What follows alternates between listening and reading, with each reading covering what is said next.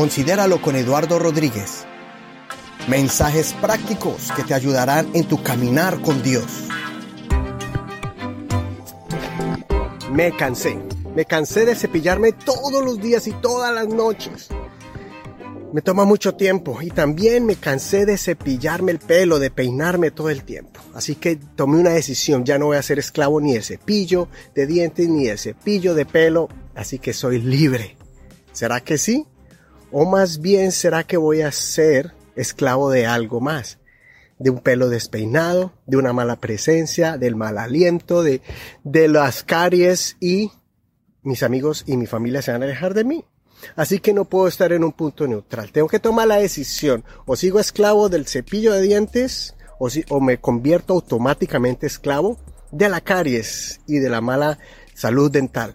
¿Por qué estoy hablando de esto? Porque tenemos que tomar la decisión a quién vamos a obedecer. Eso fue lo que pasó hace muchos años en los Estados Unidos cuando existía esa, esa obligación o el secuestro prácticamente humano de los afroamericanos que los trajeron y, se los esclavizaron con trabajo forzoso llamados esclavos. ¿Qué pasaba con ellos? Cuando se firmó la, pro, la proclamación de libertad, la liberación de ellos después de la guerra civil, iban de casa en casa, iban de pueblo en pueblo proclamando de que en los Estados Unidos de Norteamérica ya no existiría más el sometimiento forzoso para trabajo forzoso de la esclavitud. Entonces las personas salían, los ahora reclamando sus leyes, salían a las calles diciendo ahora soy libre, pero se encontraban con algo. Ya no tenían un lugar ni donde trabajar, ni quien los sostuviera, ni quien les diera comida, y tampoco tenían un lugar a donde ir.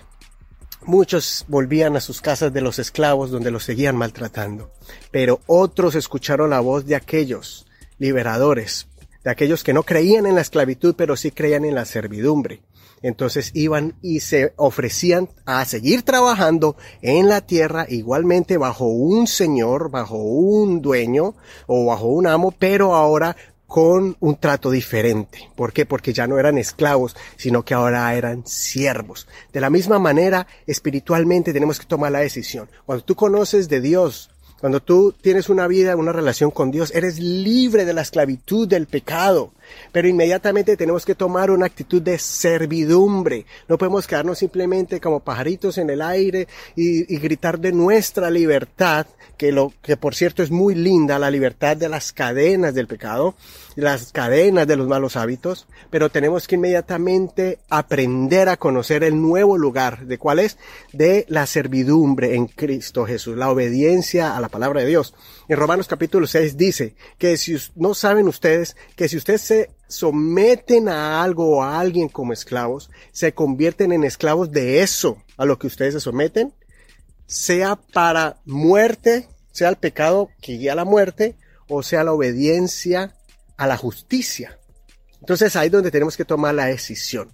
¿A quién estás sirviendo? ¿A quién estás sirviendo? ¿Eres esclavo o eres siervo? Pero no podemos quedarnos en la mitad.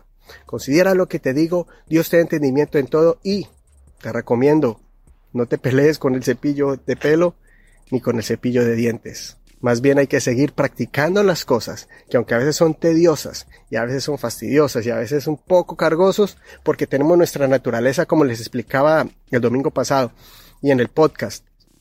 ¿Somos malos o somos buenos? Todo depende a quién servimos.